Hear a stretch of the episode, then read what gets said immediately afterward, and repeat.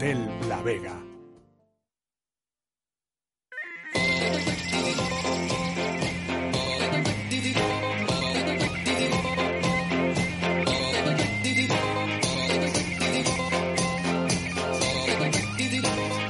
Las tertulias de T4 desde el Hotel La Vega.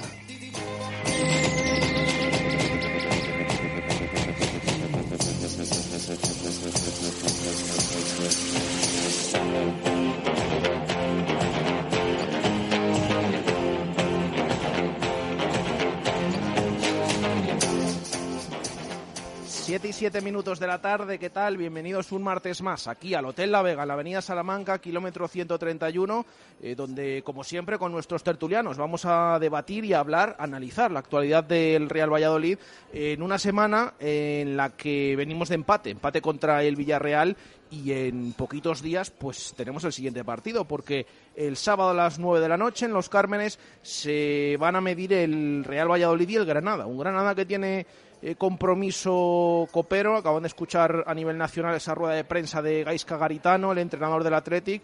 Bueno, pensando estos equipos en la Copa del Rey, vamos a ver cómo reciben el próximo sábado a un Real Valladolid al que aventajan el Granada en cuatro puntos.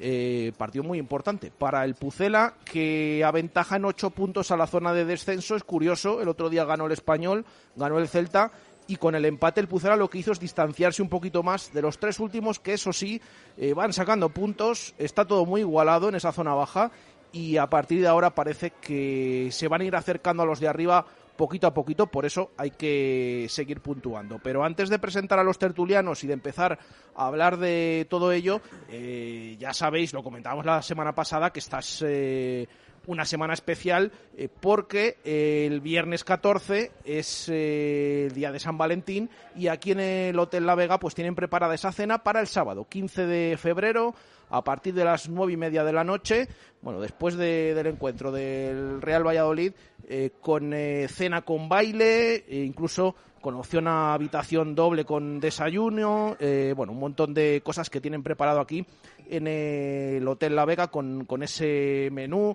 con copa de bienvenida, aperitivo y diversos platos para celebrarlo en pareja en esta cena de San Valentín.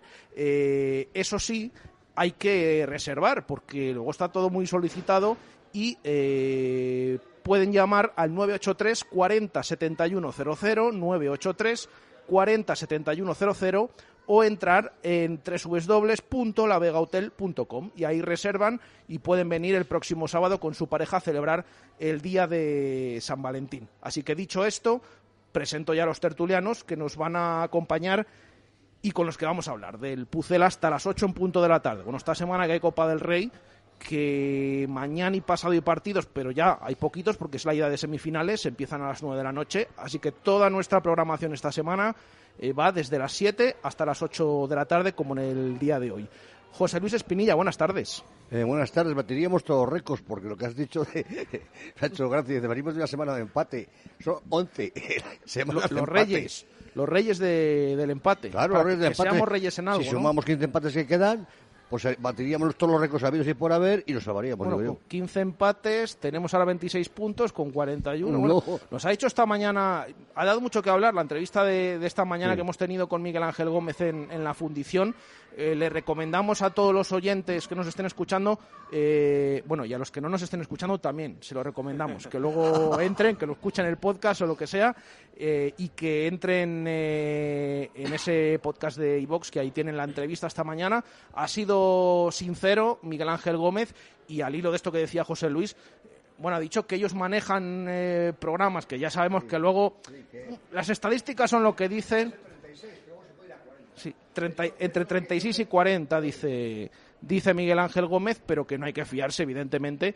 Hombre, 15 empates serían eh, los que quedan 41, 46 41 puntos. Mm, bueno. pero, pero no serían los 41 puntos, A- a- sería a ver que si no ha van a habido, valer no ha los habido en la empates. vida, yo creo que en la liga... Eh, José Luis, a ver si van a valer los empates 26. ahora, si empatamos todos. A, a paso que va para Sergio, sí. Eh, Javier Heredero Padre, buenas tardes. Hola, buenas tardes. Eh, Juan Arranz, buenas tardes. Buenas tardes. Y he dejado al último a Sergio Cerrato porque le doy las buenas tardes. Buenas tardes. Y le doy también las felicidades porque hoy es su cumpleaños. Pues muchas, muchas gracias. Cumpleaños feliz, cumpleaños feliz. Muchas gracias, Te deseamos la tertulia. Cumpleaños feliz. Joder, est- ¿Cómo se nota la zarzuela, eh? ¿Cómo se Sí, nota? ¿Cómo se muchas gracias, eh? José Luis. estás para que te saquen los de los del zapping, ¿eh? Y tal. Eso te lo regalo para ti. Bueno, vamos a hablar de, de ese empate a uno del Real Valladolid ante el Villarreal del pasado sábado, que no sé cómo os dejó, lo que decía José Luis, otro punto más. Otro punto más. Lo único que, bueno, que hemos visto los 25 minutos mejores de toda la temporada, bajo mi punto de vista, del primer tiempo.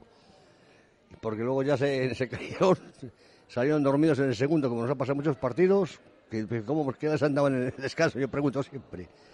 Y bueno, por lo menos, pff, salvamos un punto. Una pena, pero salvamos un punto.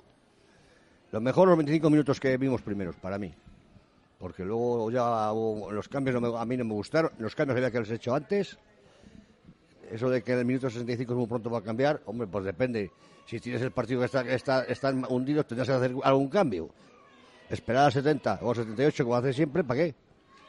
Si luego no hay remedio ya. Ya sabemos ese, que en el noventa y tantos nos han empatado en los descuentos, pero bueno, yo pienso que ahí es lo que no le veo. ¿Por qué cambia tan tarde? si lo veía tan mal, el centro campo que teníamos perdido porque se sacase de Meterio y mete uno más y refuerza el centro campo. Bueno, ahora comentamos unas declaraciones de Sergio González en sala de prensa que yo creo que pasaron algo desapercibidas y eh, lo comentaba esta mañana con algún compañero también viendo el entrenamiento fuera de micro, pero bueno, antes pido esa eh, valoración de lo que vimos el pasado sábado en Zorrilla. Javier. Bueno, pues un poco lo que apuntar lo que ha dicho José Luis. Yo creo que los primeros 25 o 30 minutos fueron muy buenos. Yo creo que el, el Villarreal, aunque tenía la pelota, creo que todavía estaba en la anduba. O sea, todavía no había superado que había sido eliminado de, de la Copa por un equipo de, de segunda y eso yo creo que lo acusó mucho.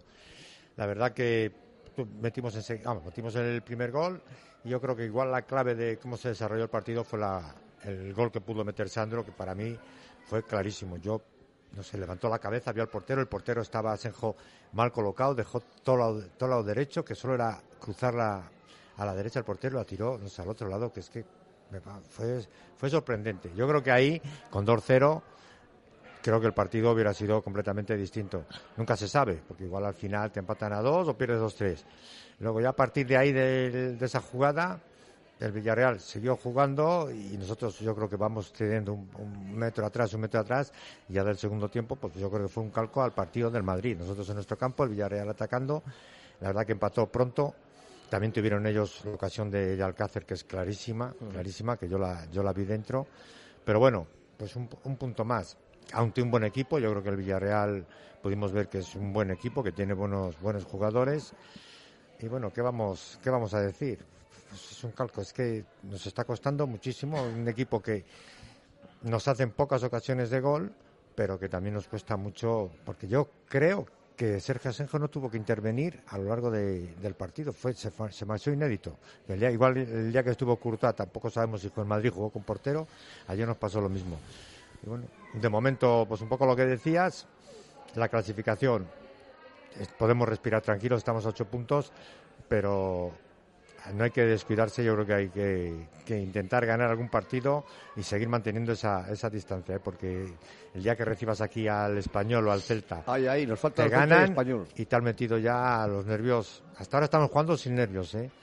Yo me imagino lo que sería este equipo jugando con nervios a cuatro o cinco puntos o tres puntos de- del descenso. Es que se plantearía alguna situación que no hemos vivido, porque lo decíamos la semana pasada. Al final, eh, juegas contra el Mallorca, ese partido que lo decíamos aquí también, eh, lo hablamos con Juan. em, si había uno que elegirías para ganar de Sí. todos estos, era el del Mallorca. Claro, como ahora el Tal próximo cual. va a ser el español. Sí, claro, luego en la primera vuelta ganaste al Español, has ganado también al Eibar, el de la primera vuelta también de, del Mallorca, la pasada temporada algo parecido a los de abajo les ganas, claro. No estamos acostumbrados a cuando se dé un resultado complicado Yo- contra los de abajo a ver eso. qué pasa. Yo creo que un poco la pena es eso, que estamos ganando, bueno, salvo al Betis que le ganamos y el partido de la Real Sociedad, solo, parece que solo aspiramos a ganar a los que van por detrás de nosotros. Fíjate que a lo mejor el cambio con el- la temporada pasada es que el año pasado contra Rayo y Leganés en casa Perdimos, esos partidos en vez de empatar. Y ganamos algunos. sí. Y, claro, eso es lo que a lo mejor nos tenía también un poco más cerca del descenso, teniendo más o menos los mismos es, puntos. ¿eh? es, sí. Yo creo que es verdad que cuando el Pucela apunta, parece que da la diana. Yo el problema es que apuntamos demasiado poco. Pero... Que hemos perdido el, el plus del equipo que acaba de ascender, eso lo hemos perdido. Y yo creo que hemos mejorado muy poquito en, en fútbol. ¿eh? O sea que el otro día se ve- estamos viendo partidos en casa bastante mal. De hecho, bueno, yo creo que en casa hemos ganado dos y fuera hemos ganado tres. Es decir, que Ah, te dice todo. te dice todo, te dice todo. No, yo coincido, coincido con el análisis que estáis haciendo. La verdad que, que fueron 25 minutos muy buenos. La verdad que da gusto ver al equipo cuando busca la portería contraria, cuando ataca, cuando busca el gol. Y bueno, pues lo que comentabas de Sandro, pues, pues a mí la verdad que preocupante, ¿no? Que un, puedes fallarlo porque yo que sé, te lo puede parar el portero, la puedes tirar al poste, pues que fue fuera con un cacho, ¿eh? Teniendo to- el lado Teniendo derecho toda la portería, libre. entonces- Bueno, mínimo un metro fuera. Un metro. Mínimo un metro fuera. Sí, es, preocupante y sobre todo porque es una ventaja que te vas al descanso 2-0, el equipo está pues, 2-0, bueno, dentro, dentro de lo que dentro de cómo estaba el equipo, ¿no? Eh, me sorprende también el- la entrada en el segundo tiempo, la desconexión que, con la que salimos. Ellos es verdad que son un equipazo, tienen tres medios centros pues eh, internacionales prácticamente, Cazorla, Iborra, eh, Trigueros, Trigueros. tienen tres que nos superaron por completo, no, no fuimos competitivos en el segundo tiempo, salimos como dormidos, Pero es, desconectados. que, pero es que fue el minuto uno. Sí, Es sí. que fue salir y nos tuvieron metidos en el área un buen rato, ¿eh? Y bueno, el tema de los cambios hablaremos después. Yo hay cambios que, que por la dinámica y con lo- por lo que conocemos a Sergio hay cambios que no entendí. Sobre todo porque creo que vienes de ganar en Mallorca y en casa ante un Villarreal, pues lo normal es que cierres el punto, porque en cualquier jugada te la pueden hacer. Claro, creo. pero bueno, luego hablaremos de los cambios, pero es que eso me parece un punto injusto cuando le hemos dado o se le No, pues digo por la dinámica que él trae o, o Sí, cómo él lo ve. Bueno, pero claro, si, de- si conservador. es conservador, Claro. pues es conservador. No, no, si- pero no estoy es criticando que lo sea. Me refiero a que no los cambios creo que no van en la línea de lo que acostumbraba. Eh, y más ante un equipo como el Villarreal. Luego Pero- lo, luego lo debatimos. luego lo, luego debatimos. Pero bueno, yo creo que el punto, pues el punto es muy bueno teniendo en cuenta que vienes de ganar de Mallorca. Lo que pasa es que es lo que estáis hablando ahora. Eh, nos, va- nos vienen partidos pues eh, igual de importantes o más como Granada y Español y, y bueno, a ver el equipo qué, qué reacción tiene. Juan, Bueno, yo soy un pelín más positivo que ellos. Yo creo, yo no le doy solo 25 minutos al equipo, eh, yo le doy la primera parte entera. Eh, al- alguien también me lo ha comentado por, por Twitter que era demasiado optimista y que en realidad fueron solo los 25 o 30 primeros minutos. Yo creo que toda la primera parte es bastante, bastante buena, teniendo en cuenta también el rival, que, que es un rival que le gusta tener el balón, que le gusta jugar en campo rival y que dentro de lo que cabe nosotros no nos sentimos incómodos ante ese tipo de rivales, ¿eh? No, no, eh, no, no nos preocupa que el rival tenga la pelota, pero esos primeros minutos, sobre todo con una presión alta, eh, con un juego más vertical, un poco con más ritmo, porque hay veces que el Valladolid con balón es excesivamente lento, a mí me gustaron muchísimo. Me gustaron muchísimo y solo faltó pues el gol en fuera de juego de Unal, eh, la ocasión de Sandro, el posible penalti de la mano. Estamos hablando que se generaron más ocasiones claras de lo habitual en eh, siendo el Pucela. Yo creo que esa primera parte es para estar muy satisfechos. A mí la duda que me queda con la segunda es si no quisimos o es que no pudimos. Y me explico. Yo creo que otras veces el Valladolid y con los cambios que ha hecho Sergio y con el mensaje que transmitía Sergio era de aguantar el punto. Yo creo que después de la victoria en Mallorca eh, se vio el, Villar, el partido del Villarreal como una oportunidad de despegarnos. Y creo que Sergio sí que buscó con los cambios eh, la victoria, pero el equipo o no o no pudo porque físicamente no está bien, Eso me yo tengo esa sensación, A mí me parece eso, Juan. que yo tengo esa sensación. O luego también que aunque el míster quiera que el equipo salga, hay demasiados jugadores con el ADN ya adquirido Sí. después de 18 Después de- meses que cuando vas ganando o te han empatado hay que conservar lo que tienes. Y Eso es muy un- difícil un, un Masip, un Moyano, un Kiko Olivas, Michel, Alcaraz, plano, eh, pues están todos acostumbrados a, replegar y, y las segundas partes, si el partido no le vamos perdiendo, pues a conservar lo que se tiene. Y eso es muy difícil de cambiar después de año y medio jugando a lo mismo. Bueno, pero es difícil para Sergio.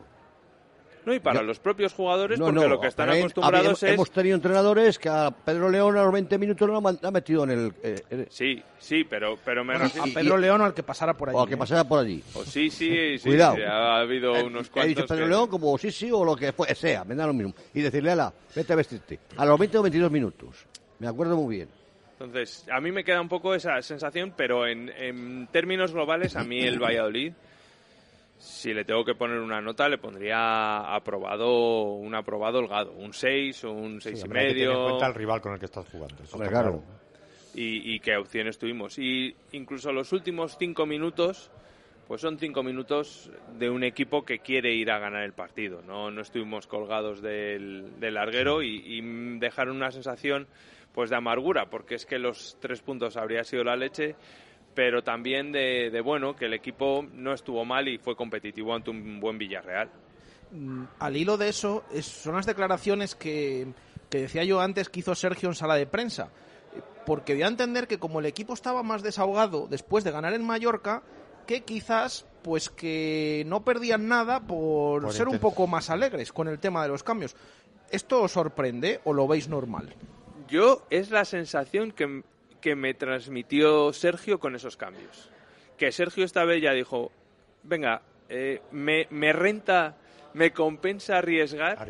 Que no pierdo a- nada, ¿no? es- Pierdo algo, Sí, pero no es tan pero- grave como en otras situaciones. Puedo Yo creo- ganar más de lo que puedo Es perder. Eso que es, podías ganar es. mucho y perder poco, esa va claro. Que eso era Claro, es importante. que el mi- eh, eh, si es que el mismo dice que en el minuto 65 es lo mismo, que se lo oí en directo. No, si yo estaba bien- mm, yo lo veía que era el minuto 65, pero es que me parecía muy pronto para cambiar. Hombre, hombre, no me digas eso. Por favor. O lo piensas o no lo piensas. Y lo haces. O no, pero no lo digas. De hecho, fíjate em, que con el 1-0 en el marcador estaba decidido el cuerpo técnico a sacar a Fede San Emeterio. Y de repente llegó el empate y, y no es que no saliera Fede San Emeterio de primero, es que no salió que ya no en todo el salió. partido. Como nos ha pasado varios partidos, les cambiado, preparó para el cambio y ala, al banquillo otra vez porque nos acaban de empatar en ese momento. Es que estamos hablando que entró un extremo como Hervías, entró un delantero, ¿no? Como Miguel, Miguel. de la Fuente, y luego, bueno, eh, capítulo aparte del que posteriormente hablaremos, pues eh, Ben Arfa que, que tuvo esos, esos minutos, pero al menos los cambios sí que llamaron la atención desde el principio. Eh, Sergio. A mí me sorprendió, porque no esperaba, sobre todo el último. Porque, bueno, ten en cuenta que está sacando a Ben Arfa y tienes a Michel en el campo. Michel, Michel el hombre estaba fundido. No sé si es que lo, no sé si, vamos, creo que coincidiremos. Sí, y a lo mejor Estaba gran fundidito. parte de, de que el equipo vaya 15 metros más para atrás y que no salga, que no porque te salga. puedes meter a- atrás, Estábamos- pero luego salir. pero sale es, rápido. es también por, yo creo que en gran parte es por Michel. Yo creo que porque sí. estaba No fundidísimo. podía, no podía. Yo Entonces, creo que hay jugadores que están muy físicamente... para compensar en la contención, yo esperaba a Fede. Yo esperaba el cambio de Fede. Porque, bueno, Miguel al final, pues, eh, teniendo en cuenta que Guardiola no está. igual. Sí, sí, pero quiero, por eso os comentaba antes que no, los cambios no responden a, a la, a la línea que, que venía marcando un poco el entrenador. Que ahora, bueno, estáis comentando lo de Mallorca, a ver si a lo mejor ha querido lanzarse un poquito a la piscina, decir, bueno, voy a buscar más de lo que, que a lo mejor me sonríe la suerte y me lo llevo. Eh, bueno, que creo que era difícil por el rival. El rival en el segundo tiempo demostró qué rival es. Pero a la vez yo creo, por ejemplo, yo creo que todos vimos que Funes Mori era, era, Sí, era un justito blanco al que Sí, atacar, porque sí, el hombre... Lo peor que tienen ellos es la defensa. Entonces, yo sí que veía que a la contra, pero el problema es que no conseguimos nunca salir con claridad, porque estábamos tan metidos atrás Sin y opción. con tan poca claridad de ideas para salir. Sí. Luego, Unal estaba cansado, Sandro estaba cansado y desconectado, y los cambios no funcionaron. Pero yo le alabo, igual que a Sergio le he criticado muchas veces su conservadurismo, yo le alabo la, la propuesta. ¿No salió bien? Pues yo creo que casi todos coincidimos que los cambios no mejoraron al equipo pero la idea yo creo que era la de mandar un mensaje de vamos a por los tres puntos. Sí que es verdad que el último cambio, aunque hablaremos más en concreto de Benarfa, eh, descolocaron todo. O sea, se- ahí ya hubo un poco un Bueno, es que estaba él como desubicado, ¿no? Él desubicado. Sí, Y el equipo, Perdido. Pero el equipo, pero, pero se descolocó todo el Se equipo. descolocó porque todo el equipo. Hervías bajó un poco más. a Miguel Sí. acabó tapando Sí, la que banda izquierda. Yo, yo decía en directo sí. que yo no sabía realmente con qué sistema estaba jugando el Real Valladolid. Luego es verdad que veías a Arbías que parecía más carrilero y parecía ese 5-3-2 que vimos en, en Pamplona, ¿no? Más bien. Vale, que estaba lateral derecho. Sí, pero tampoco, porque Sí, pero Miguel también al parecía final. 4-2-3-1. Sí, sí. Yo creo que. Y, y alguien me ha comentado que. Como que le hacía indicaciones a, a Benarfa casi de ocupar la banda izquierda donde estaba plano, pero que Benarfa hizo que lo no que, le, estaba por la lo- lo que le brotó.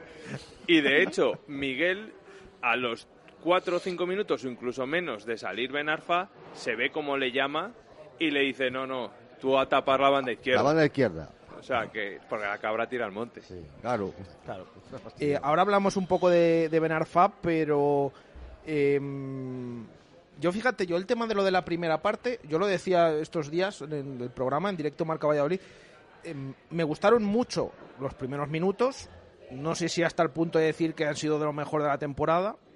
Eh, Yo creo que fue el partido fueron- para mí más completo el día del Para mí, Valencia, ¿eh? sí. El día del Valencia. Ya el Fueron Valencia. Ya Valencia, porque, bueno, no buena. sé yo. Pero El Ah, Valencia el- se le pudo haber ganado perfectamente. Uh, mejor pero que el, gol llega en un lanzamiento de falta, gol fantasma y no, no tienes muchas, muchas más. Claro, una de plano. Pero Es tampoco que- el Valencia te creó tantas ocasiones como Pero creó el estáis- Villarreal. pero estáis hablando an- Que el estáis Villarreal hablando- Llegó con peligro al área muchas veces. hablando ¿eh? antes que en la primera pa- esos 20 minutos que estamos diciendo hubo tres ocasiones. Que lo de Sandro no he querido inventar porque es que vamos, yo me llevé. También ellos las tuvieron, ¿eh? Con toda la primera parte que Sí, hicimos, ¿eh? me entró dolor de estómago cuando vi Sí, que sí. fallaba el gol. Que por cierto, hablamos de esa clarísima que también tuvo Paco Alcácer, Sí, pero mandó y- un balón al larguero Sí. y tuvo otra jugada que se levantó la bandera y que no eran fuera No, de sí, juego. era- era si gol. alguna acaba dentro, era Bien, gol. Era gol, era, gol. era Sí. gol porque era por, por Sí. poco, pero estaba ¿Estamos de acuerdo? Por eso yo creo que es, yo estoy de acuerdo que los primeros minutos es de lo mejor que hemos visto, o que fueron muy buenos, Sí. pero yo tanto como extenderlo a la primera parte, yo, yo tuve, pensé, y lo dije en directo, me da la sensación que en los últimos minutos tuve la sensación de que el equipo, bueno, ya estaba mirando a ver cuándo llegaba el descanso, ¿eh? Sí, el porque ya cada 31, vez que se acercaba sí, el Y Villarreal, minuto 31 era 37 de posesión nosotros, 63 el Y- y Villarreal. 63 el Villarreal, Y daba la sensación de que el peligro lo estamos creando nosotros. Claro. lo que pasa que también es verdad que como Sí. ves, bueno, eran fueras de juego, y tal, bueno, pero que ya Bueno, decimos bueno, que pero habían valido, ¿eh? Yo me refiero al juego en cuanto a los cambios de ritmo, en los cambios de, de banda. de El buscar la portería Buscar la portería contraria en una palabra. Y, y, eh, eso, el día de Valencia sí, también pasó. Pero no tanto como el otro día para mí. Y también otra sensación que me dio, eh, esto de estar un pasito más hacia adelante, eh, cada vez que llegó al Villarreal, yo no sé si achacarlo al poderío que tiene el equipo amarillo o eh, que viera un poco, no sé si desajustada la, la defensa, algo despistada en algunos momentos. Sí, sí, yo. Sobre todo el centro de la defensa. Bueno, Sí. lo, lo de la banda, em, la banda de- lo, lo hemos comentado Lo de la banda de- mejor de micro. no. Es como la banda de la alegría de la huerta, ¿no? Que son uno cojo, otro ciego y otro tiene oído y, y toca. O sea que eso es mejor no conocer. Ahí sí hace, ahí sí hace el de la sub-21 el partido en defensa que hizo el amigo. Ay, madre. Ay, madre. Ay, madre. Pero sí que es verdad que ni Kiko ni Salisu. Lo único es que Salisu luego tiene dos Pero- o tres acciones que es que- saca que son espectaculares. pero es que- pero Sí. estuvieron despistadetes. Sí, o ¿eh? sea, no estaban Estuvieron tan acoplados como otras veces. Es verdad, Yo es- creo que no Pero hubo cuatro ocasiones que sacó Salisu. que Alcácer se, vio dos que se dos. solo en el segundo tiempo que volvió el balón para atrás digo pues estaba solo si se da la vuelta podía haber tirado a portería Alcácer no, no le dejaron Mucho, mucho movimiento ¿eh? ¿Qué es lo que tiene? Villarreal genera eso también. sí Yo por eso, a mí sí que me pareció que el otro día, sobre todo los centrales, en algún momento estaban algo El Villarreal es un equipo que mueve mucho entre líneas, genera Claro, mucho sí. movimiento, mucho desmarque. Se va mucho entonces, y se va mucho por interior. Y, y vuelvo a decir, y esto yo ya lo he visto eh, en algún partido, por ejemplo en Vigo, que empiezas, bueno, un poquito como hemos empezado en algunos partidos fuera de casa, que empiezas dominando, incluso en Villarreal, y, y Salisu, por ejemplo, tiene algún fallo que como que se le nota que no está, esto de, de dar un pasito hacia adelante parece que, que, que le afecta, ¿no? Directamente, que no está acostumbrado y algo le afecta. Hombre, es que los centrales, lo hablábamos el otro día, viven muy bien tan arropaditos y, Claro. y tan atrás, Ahí sin está. espacio a sus espaldas. Claro, pues, eh, pues eso. ¿Qué, qué le pasaba al Madrid cuando empezaba a fichar siempre a centrales que en Italia eran la leche? Claro, cuando iban al Madrid tenían 40 metros a la espalda, pues sufrían como perros, pues, pues parecido. Sí, sí, sí, Bueno, claro. mm, Lo hemos comentado hoy también con, con Miguel Ángel Gómez en esa entrevista. El tema de Kiko Olivas. Claro, comparar el, Kik- el Kiko Olivas de Luis César San Pedro al Kiko Olivas de ahora, eh, con esta forma de jugar y este sistema es muy diferente. Y mira que ha tenido más- este año más, más fallos que eh, puntuales, ¿eh? No, puntuales. Pero ha- los partidos que hace ahora. pero ha tenido, ha tenido partida, partidazos con un fallo garrafal y que el, el día del el día de Salisu, que para mí era un partido Si como en el pasado. partido del otro día cambiamos la pareja de centrales, perdemos el partido. Ah, no, eso está claro. Y había alguno de ellos que era internacional, ¿eh? ya de mayor, pero lo han vuelto a hacer internacional. Pero bueno, es que, la- es que fuera, era, fue una traca. ¿eh? Una traca. Traca. Traca, traca. Lo que pasa es que no la pudimos aprovechar, oye, ¿qué vamos a hacer? Eh, ¿Alguno habéis comentado lo del fallo de Sandro Ramírez? Sí, dio el pase de gol.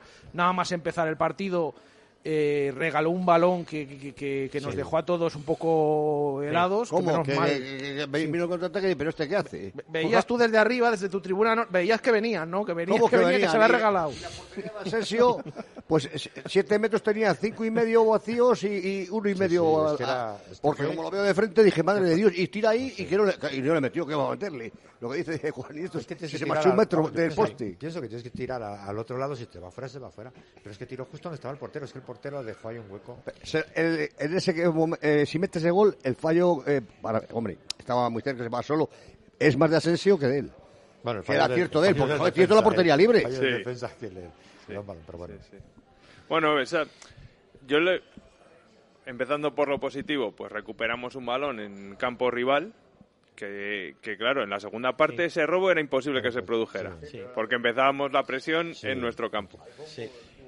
Y, y luego la definición es que es terrible, es, es, eso- es horrorosa. Yo en directo, en el estadio, dije, la, la ha tocado a Senjo, para que se vaya tan fuera la ha tocado En televisión es más escandaloso. ¿eh? En televisión luego me pasaron el, el típico GIF y es, es desde atrás y es brutal, el Es fallo brutal, es, es brutal. es incomprensible. Ya te... Además que iba con la ventaja, yo yo personalmente pensé que iba a ir a regatear a, a Senjo y a meterla a puerta vacía, es que si por, la- por asegurar más, no lo sé. si no hace la sé. maña de regatearle a la, a la izquierda suya de Sandro, es que, que no, no tiene reacción. Iba con ventaja sobre Albiol y, y Albiol no le iba a pillar a, La- la había ganado ya a la- Sandro en la Y que- vida. Y que, siendo un jugador con el disparo potente que tiene. había ganado la que posición, a poco todo. que vaya a portería, pues dado la poca distancia que había, el portero prácticamente está vendido. Es que es lo que estamos hablando, es que la tira un metro fuera No, la del tiró, palo. claro. La tiró como de, de- de mal delantero. Y luego hay, un- una Sí. imagen de justo después de, de hacer el lanzamiento con una postura rarísima, como medio encogido. Yo creo que juega con tanta tensión en el Eh, campo que es imposible. Es que Sí, es se imposible. como, o sea, como abrumado, así agachado. como no, y, un gesto raro. O sea, yo creo que, que, que Luego- ti- le pasan demasiadas cosas por la cabeza cada vez que, que tiene el balón. Sale- o sea, como que sale, él tiene esa presión en la, en la mente, porque en los entrenamientos es verdad que le ves y, Ya, pero- y le ves le ves suelto y, Sí, pero y dices qué no pedazo sé, de jugador, pero luego en el campo Y en el- creo que hemos aporta- comentado varias veces. Y en el partido eh, muchas no, es, cosas, no, ¿eh? es el, no es el mismo Sandro que al principio de temporada. Para mí no lo es. Yo le veía otra cosa, unas conducciones, se Sí, iba. sí, eh, en el rem- Pero bueno, pero cada ¿por vez qué le veo pensáis más que es apagado. eso? ¿Creéis Yo, que la- yo creo que es la cabeza. ¿Realmente es un tema mental? Y que, hombre, Sí. que a lo mejor físicamente tampoco está con la chispa del principio de temporada, pero Pues yo sí. creo que la cabeza ya le tiene Yo creo totalmente la saturado. le da vueltas el que ve que no marca y que no marca y que, y que falla. Tiene y- el, sí, tiene el run run en la cabeza. él, En la creo, segunda ¿eh? parte, Michel le pone un balón de oro y se le va incomprensiblemente Sí, el control el control se le fue largo. la y- línea de fondo. Es que no, o sea, es un jugador que técnicamente yo creo que está capacitado para hacer otras No, cosas. yo es que estoy de acuerdo que es que parece más limitado. Yo lo he dicho em, desde el principio de liga, me he cansado de decirlo, que lo que le vemos en el día a día es ese jugador diferente que puede hacer otras cosas, pero claro, es que em, en esa jugada que habla Juan en la segunda parte, es que mm, da la sensación de jugador limitado cuando no Sí, lo sí. es. Sí, sí, incomprensible. Pues la Entonces, cabeza, no muchas- sé. la cabeza cuando no funciona, los pies tampoco. Y yo creo que ese es el problema que tiene este chico. todo, lo rige la cabeza, amigo. Sí. Pero vamos, eh, o Sandro se lo hace mirar, o yo qué sé. o- eh, va- No, es que ha llegado a un punto que lo hablábamos esta mañana el con Miguel siguiente Gómez. paso es la segunda división. ha, Sí, sí, ha perdido ya el puesto de titular. Sí. En verano se hablaba de fichajes, que lo llegó a decir hasta el propio Sergio González, fichaje estrella y demás. Es que ahora no es ni titular. En el, el otro día sí, porque, porque no y, estaba y Sergio al Guardiola. final y es normal o sea que él mismo no en esto no podemos echar la culpa a nadie ha tenido creo los las oportunidades necesarias Oportunidades y han necesarias. contado con él y No se ha tenido puede. paciencia No, sí, e sí. incluso desde la grada ni un pito ni un ni una mala reacción todo ha sido apoyo No se pero puede- no salen las cosas no se puede salen quejar porque cosas. ha tenido oportunidades eh, mucho- muchos Yo partidos. creo que va- le va a costar ya revertir la situación aquí. Pero es en- que no sé, hombre, Yo en el Valladolid y en general En pienso general, que, po- porque imaginaos que acaba la temporada como, como todos nos imaginamos, que, que no vuelva a marcar o que meta un gol, dos, pero, pero que no, no explote como todos. Sí. El próximo año cada vez va a tener menos puertas abiertas. En primera, es que en es primera- inevitable. En primera va a ser difícil. Si no explota, porque tenemos en cuenta que viene, viene de jugar en Sevilla, Y viene de cobra jugar de San mucho. Sebastián, quitando el año de Málaga, que creo que es el año Hay que, otro que jugador explota. sí. que también jugaba con él en el Barcelona, que es el del Betis, Tello, Sí. que es lo mismo. Sí. O sea, un Que- va camino es- de lo mismo. Más va- o menos. Va camino, va camino. Ha perdido la titularidad, juega, cinco sí. minutos. Pues ya contamos aquí en, en directo Marca Valladolid, en Radio Marca Valladolid, Sí. Que el Real Valladolid ha insistido mucho en este mercado de invierno en ese jugador. A ver si se le si se le podía traer. Desde el principio, mm, desde el entorno del jugador dijeron que eh, no en su cabeza no estaba salir al Real Valladolid, pero por si acaso en los últimos días el Pucela siguió insistiendo, siguió insistiendo. Bueno, al final eh, no terminó viniendo, pero ya digo que desde el principio avisaron que desde el propio jugador o desde eh, su agencia que no tenían en mente que saliera del Betis al Real Valladolid. Eh, pero bueno, hablando de esto, de intentar recuperar jugadores. Sí, eh, era una trayectoria parecida, ¿eh? empezaron muy fuerte, pero parecida. Es que van a menos, van a menos y ya Sí, sí, no sabes no, dónde y, van a terminar. y lo ¿eh? que ha dicho Juan, nosotros lo hablábamos el sábado al salir, la cuadrilla de amiguetes fuera en la puerta, que claro, según va pasando el tiempo en esta dinámica, al final en primera división se le cerrarán las puertas. A lo mejor empieza a jugar en segunda, o Dios quiera Sí, que no. o, pero- o ligas menores, eh, o- o ya europeas. se vas al extranjero y no sabes nada más de él.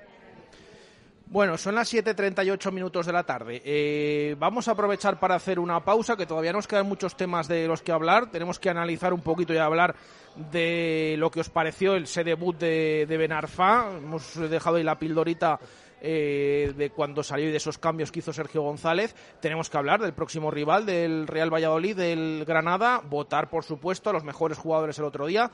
Pero todo eso va a ser después de esta pausa. Las tertulias de T4 desde el Hotel La Vega. San Valentín 2020 en el Hotel La Vega. La cena más romántica el sábado 15 de febrero con baile y mesa reservada. Pregúntanos por nuestras ofertas con alojamiento, desayuno, bombones, botella de cava y acceso a la zona de salud y deporte. Información y reservas en lavegahotel.com o en el 983 40 71 00. Este San Valentín, enamórate con el Hotel La Vega.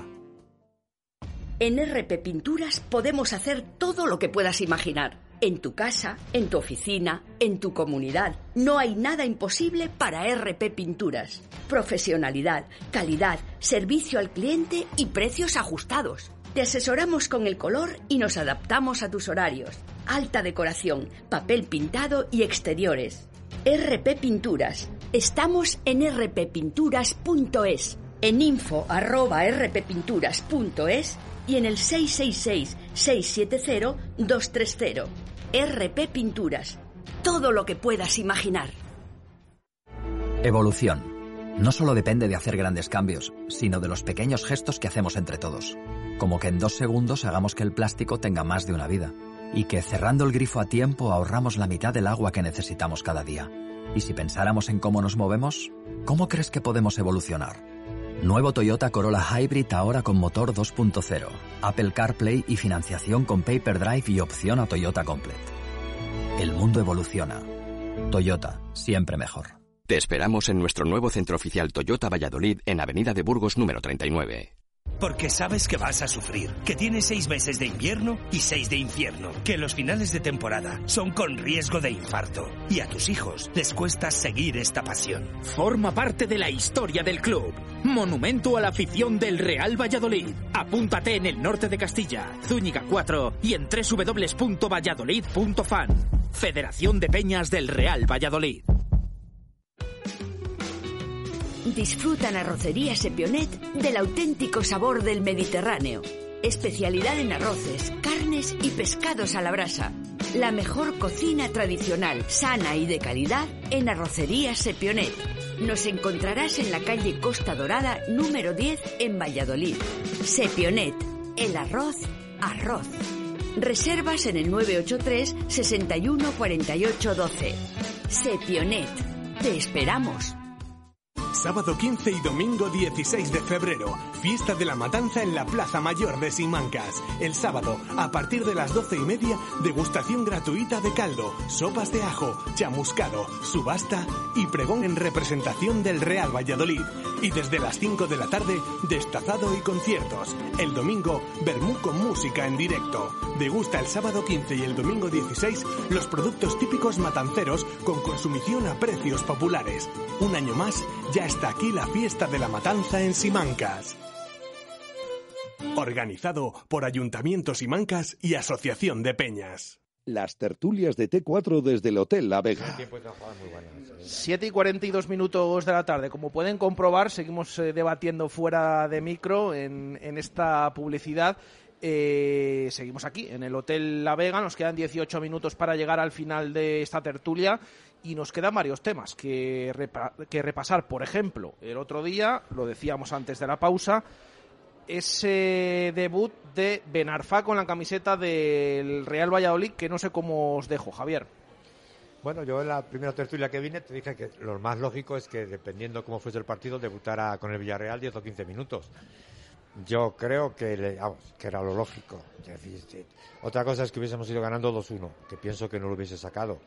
Pero bueno, yo no esperaba otra cosa. ¿eh? Es un jugador que lleva muchísimo tiempo, que jugó 10 o 15 minutos, que el próximo partido probablemente jugará 25 o 30, y hasta que pueda jugar el titular un partido completo, yo creo que todavía queda un trecho, ¿eh? suponiendo que no tenga ninguna lesión. Pero yo lo creo que es lógico que vaya entrando poco a poco, porque creo que es un buen jugador, que físicamente demostró lo que todos pensábamos, que oye, que le falta mucho, pero que con entrenamientos no vas a entrar en forma, tiene que empezar a jugar. Y yo creo que el otro día, tal y como iba el partido, era un buen momento para, para sacar, que no aportó nada, es que tampoco iba por, tampoco recibió dos balones al borde del área nuestra, no se iba a ir después de ocho meses hasta la portería contraria. Sí que tuvo algún movimiento bueno, tuvo un pase, abrió a la Sí. banda derecha, eh, algún intento de regate o de recorte a un par de, de jugadores del Villarreal, pero el resto yo lo, yo lo dije de inicio, bueno, lo he dicho antes, de inicio le vi algo desubicado, eh, no saber dónde ponerse y demás, eh, y luego aparte lo del estado de forma, que yo lo he dicho esta mañana. Eh, yo hoy, por ejemplo, no sé si es que ahora nos fijamos más en él continuamente, pero yo hoy, por ejemplo, le he visto eh, peor incluso que los primeros días. No sé si es la carga que... Eso es, es lo normal, ¿eh? que ahora mismo que ya entre- empieza a entrenar más fuerte, que te cueste un poco más. ¿eh? Es que de hecho hoy han dividido al equipo en grupos de tres jugadores y de vez en cuando hacían algún circuito y de vez en cuando eh, tenían que hacer carrera continua. Bueno, han hecho carrera continua y después de, de eso ha quedado eh, muy cansado. quedado de hecho en el partido final eh, le hemos visto que, bueno, que iba así un poquito ya... que hay que tocar justito. madera y que no tenga ahora una lesión muscular que le pare otros 15 días o un mes y entonces ya se acaba la temporada. ¿eh?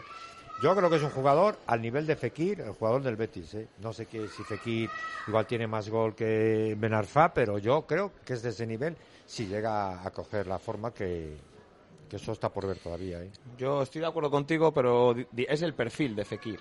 Sí. Pero hasta que coja el nivel de Fekir le queda mucho al señor Benarfa.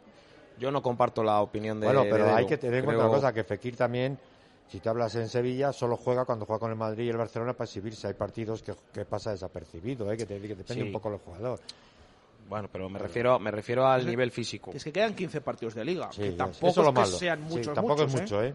Yo, vamos a ver, voy a dar mi opinión. Yo no, por ejemplo, no estoy de acuerdo con, con Heredero, porque, bueno, yo si soy el entrenador, si no estás en un nivel físico mínimo exigible, no, no puedes jugar.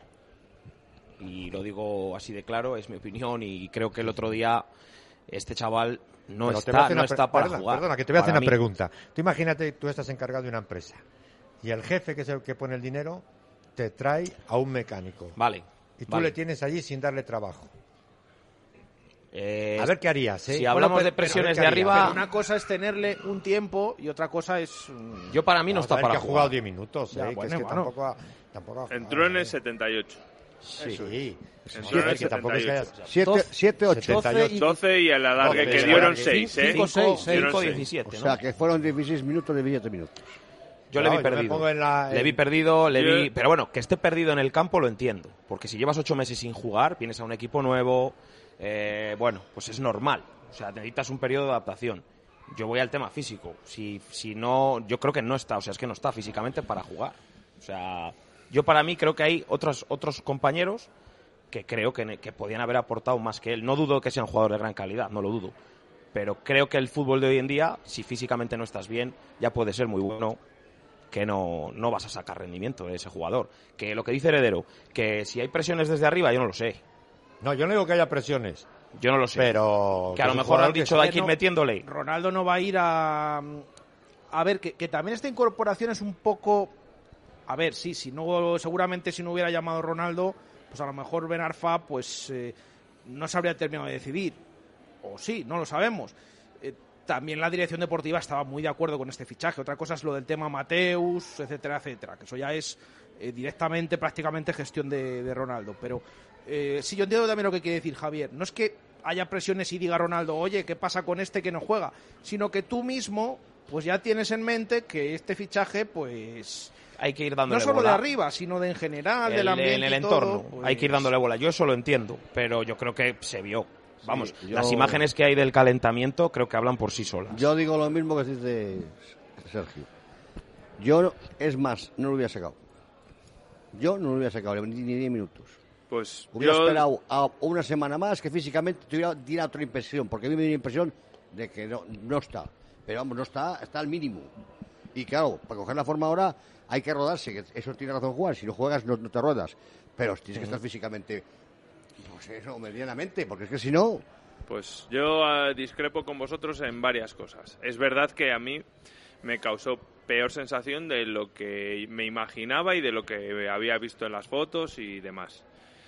Eh, físicamente le falta, pero a mí lo que peor me sentó, o lo que menos me gustó, fue la actitud con la que estuvo a lo largo del partido porque es un- no olvidemos que por muy fuera de forma que esté es un deportista profesional, ¿eh? Sí, no, está claro. Eh, que lleva ya 10 días entrenando. Que entiendo, voy a dar por bueno que previamente haya estado haciendo entrenamiento individual, que sabemos que nunca va a ser igual que el grupal, pero Sí. que tiene una base. El sábado y domingo ha estado... Entonces, eh, para 12 minutos, para 15 minutos, se puede estar físicamente flojo, pero salir con otra actitud. El calentamiento, perdona que te... o vamos, no, no, no perdona, No, pero mi visión es que calentar podía haber calentado de otra manera. Eso es una cuestión de actitud, Hmm. no de aptitudes de Benarfa. Para calentar está perfectamente preparado porque probablemente podemos hacer un calentamiento mm, profesional, el calentamiento muchas personas. Y él lo que hizo es pasar del tema. Es así, es así, que tendrá sus rarezas y que compramos sus rarezas. Pero entre todos y el primero él, se tiene que involucrar en el equipo. E intentar en esos 10, 12 minutos dar su mejor mm, versión y su mejor nivel con las limitaciones físicas que tiene. Y en eso el primer responsable es Benarfa y luego todos los demás. Pues tendrá que meterle en dinámica a Sergio, tendrán que ayudarle los compañeros, el club, y etcétera, etcétera. Pero para 10 minutos debería de estar. Y debería haber estado. Y de hecho, cuando coge el balón cerca del área, para mí se notan cosas distintas. Sí, sí, hombre, claro. El- el- la ver. defensa del Villarreal se para distinto para, que sí. cuando la coge otro no- jugador del Valladolid. yo ahí no entro, porque lo- las Tiene cuatro una cosas que de hizo juego- me gustaron.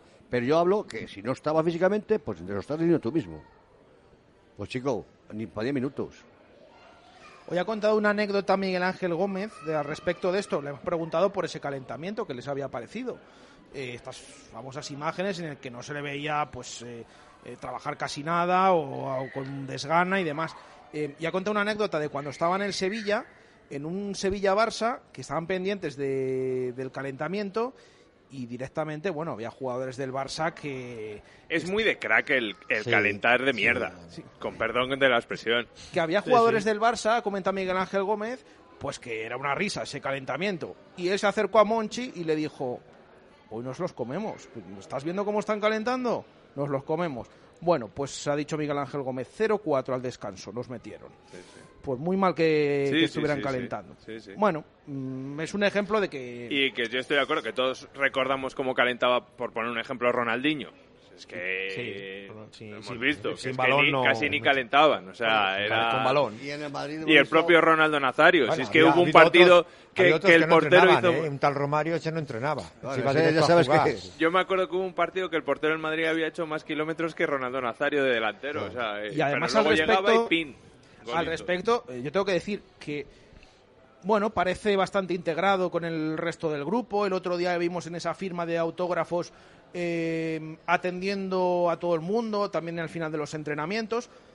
Él tenía en la cabeza que quería venir a España, ha rechazado ofertas mucho mayores, porque tampoco es que le haya costado al Real Valladolid eh, la ficha que le va a pagar hasta final de temporada, que sea una barbaridad. Bueno, vamos a ver a partir de ahora, eh, pero desde luego que Yo él, creo eh, que, aunque futbolísticamente aporte poco, creo que ese tipo de fichajes, de momento, son necesarios. Hombre, Solo en Son- términos yo, yo mediáticos, no sé si menuda necesarios, repercusión. yo no sé si necesarios, pero que no pierdes absolutamente nada y que te la puedes jugar sin problema. Y más Yo sí, como yo está yo lo el veo. equipo clasificatoriamente. Sí. O sea, si va a ser el último, Si va a ser el último, cambia mucho. claro. No, y es que el otro día estamos hablando que al final salió y no es que no, todos nos esperábamos, bueno, si va el partido más o menos, Sí, en- claro, si marca Sandro Ramírez, esa que tiene antes del descanso, Sí, ya sí. no es lo mismo con un 2-0 y Ahí demás, está, claro. pero salió con empate a uno. Empate a uno. Y sí que es verdad que el contexto no le ayudó porque en el centro del campo Alcaraz estaba ya con menos oxígeno, Michel Y ni Michel estaba, Michel ni nada. estaba. y tenía dos delanteros por delante, Sí. que a lo mejor si le liberas del todo y el cambio es por Unal y están Miguel arriba y él de media puntita Sí. y Pues claro. sin Y ningún si tipo de exigencia... Y si estás perdiendo 1-2 y el equipo, contra- el equipo contrario está metido en su área, Pero pues claro, oye, es que, hay- está- es sobre que todo le tocaba trabajar en Sí. el centro. Yo pienso que, Si que- conseguido salir, Había, había que bajar, pero él no bajaba. que con precaución, pero que le tiene que ir dando El margen de mejora de este llegue. chaval es altísimo, entonces, bueno, todos Hombre. esperamos que de aquí a mayo Yo las cuatro cosas que le vi, tiene calidad. Vamos, para calidad la tiene. Porque los defensas de esos se estaban comiendo por dónde saldrá. es, claro, ¿qué- que qué es un jugador que podía haber jugado en muchos sitios y decidió en verano no jugar. Bueno, pues eso es así. No tiene que ser una persona probablemente muy... Vamos, en ese sentido, porque podía haber optado a muchos equipos, pero él ha dicho que no, que le daban lo que él pedía o no, o no ha jugado. Y con jugadores con esa edad hay pocos que, que hagan eso, ¿eh? Es decir, que... Vamos a leer a oyentes que nos han escrito. Eh, el quinto tertuliano dice, muy buenas compañeros, el partido fue bueno en la primera parte, bajón táctico en la segunda y los últimos ocho minutos parece que encontramos un poco el camino. Creo que los cambios aportaron poco eh, porque cuando entraron el equipo estaba en un periodo de pérdida total del norte. Eh, bueno, te- bueno, tenemos aquí otro, teníamos el gaditano del Pucela, el Madrid, eh, no, el pucelano de Aravaca que nos ha escrito también últimamente y ahora escribe un oyente que dice el cacereño Eladio. Bueno, pues eh, bienvenido a este oyente. Dice, buenas tardes Jesús, muy buen programa de aficionados. Es mi primer día escuchándolo, habéis ganado un oyente más, seguid así amigos y a Upa Pucela. Bueno, pues eh, le mandamos también un, un saludo. ¿Qué dices, José Luis? ¿Qué gesto haces? Vamos a pedir más dinero. hay, que subir, hay que subir los sueldos aquí. Sí, subimos el caché rápido. ¿eh? Eh, nos escribe también eh, David el Tribunero, pone, se le vieron cositas, buena conducción de balón ah, por Benarfa. Eh, pegado al pie, sí que es verdad que estaba un poco desubicado en el campo, necesita adaptarse al equipo y eso llevará tiempo, debe ir jugando cada vez más hasta que encuentre el nivel que se le espera. Siempre te puede meter una falta eh, por el toque que, que lo tiene. Bueno, el otro día, de hecho, en el entrenamiento de recuperación, se quedaron lanzando faltas y ahí de un... De hecho, cuando se acercó al balón eh, el sábado ahí que hubo ahí que si la tiraba Alcaraz, eh, mirábamos todos Arbías que se marchó al otro lado, estaba también por ahí ver Arfa por si le caía Sí, algo, sí. que no sabía si se atrevía o no se atrevía a pegar, pero en el entrenamiento al día siguiente pegó unas cuantas y las pegó bastante bien. Eh, y nos escribe también Pedro, dice, salió en los minutos peores del Pucela y eso no ayudó nada de nada, que eh, para él, dice, que también hay que tenerlo en cuenta. Bueno, pues esas son las opiniones que nos envían los oyentes. Bueno, vamos a votar, que son las 8 menos 4 minutos de la tarde ya, así que rápidamente vamos con esas votaciones 3, 2 y 1 a los mejores jugadores del Real Valladolid ante el Villarreal.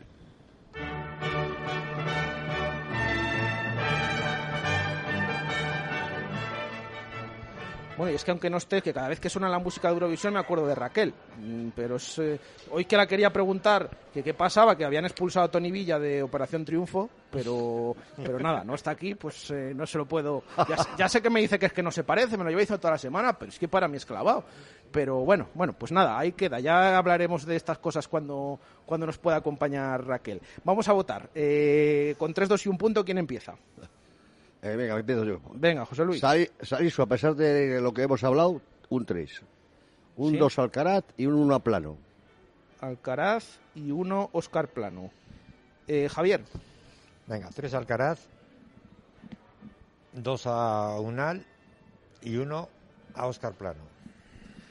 y uno a Oscar Plano. Sergio. Pues yo coincido con Javi, tres a Alcaraz, dos Unal y el uno se le voy a, por cambiar, se le voy a dar a Carnero, que me gustó en la banda izquierda. Y a Raúl Carnero. Juan. Yo coincido. Tres Alcaraz, que creo que de la segunda vuelta es el punto más positivo, recuperar al mejor Alcaraz. Dos Unal y uno a Carnero. Y uno a eh, Raúl Carnero. Y yo tengo claro el 3, que se lo voy a dar a Alcaraz. Y los otros no lo tengo tan claro. Quizás dos Unal. Y un punto, un punto. Se lo voy a dar a. Venga, Raúl Carnero también. Eh, que ha encajado muy bien, como hemos dicho, en este eh, Real Valladolid. Tres minutos para llegar al final de, de la tertulia. eh, y el Granada que me comentáis, tiene partido mañana en Bilbao. Van a estar algo distraídos, el tema de que jueguen con otros. Bueno, tienen de bajas a Soldado y a Domingos Duarte. ¿Cómo veis el partido? Rápidamente, Eh, le veo un equipo, fíjate, no te voy a decir que duro. No sé, no me gusta. Eh, es un equipo ahí en su casa que. Aprieta mucho, ¿eh? Como, Sí. una piedra. A pesar de que tenga este partido de Copa, ¿no? Hay que trabajarlo, a pesar de este a- partido, porque les he visto cómo corren, co- como es. Los partidos que les he visto no me gustan allí. Hombre, yo creo que el resultado de mañana puede ser importante. ¿eh? Si ellos sacan un buen resultado en San Mamés, pues seguramente estén ya un poco, aunque queda mucho para el partido de vuelta, pero bueno, se les pu- pueden estar un poco más dispersos el, el sábado. Pero bueno, es un equipo difícil en su campo. ¿eh? Sí, yo coincido. Equipo difícil que puede tener a lo mejor les puede influir la copa, pues pues oye, no digo no digo que no, pero equipo difícil en su casa y bueno, tendremos que tendremos que salir pues mínimo mínimo como salimos el otro día o como en Mallorca para conseguir algo. Yo creo que hay que aprovechar que después de cincuenta y pico años vuelven a jugar una semifinal de Copa. Por, por narices tienen que tener la mente un poco distraída. Además, en Liga van más o menos holgados. Eh, es verdad que es un equipo difícil, pero hay que aprovechar. Igual que vamos a pillar a la Real también y al Athletic entre Copa y, Y al la español vuelta. con Europa League, aunque me parece que lo de la Europa League me- es, lo, es me- lo menos importante. Eso es, ¿no? para el español ahora es muy secundario, pero para estos tres equipos la Copa de repente es como, como un tesoro que se les ha aparecido y hay que aprovecharlo. Hay que meter intensidad el, el sábado y, y demostrar que no tenemos más hambre que ellos. Acordémonos el año pasado de lo del Betis. No, es que viene semifinales de Copa, viene ahí con el- los octavos de la Europa League y vino y nos ganó. Partido desastroso también del Pucel, hay que, hay que decirlo. Eh, lo dejamos aquí. Eh, gracias, José Luis. A ti, por otro día más. Venga. Venga, y que sean más. Gracias, Javier. Nada, a vosotros. Gracias, Sergio, y felicidades. Un placer, muchas gracias. Y gracias, Juan. A vosotros. Eh, lo dejamos aquí, volvemos eh, mañana a 1 y 5 de la tarde en directo Marca Valladolid. Un saludo, gracias, adiós.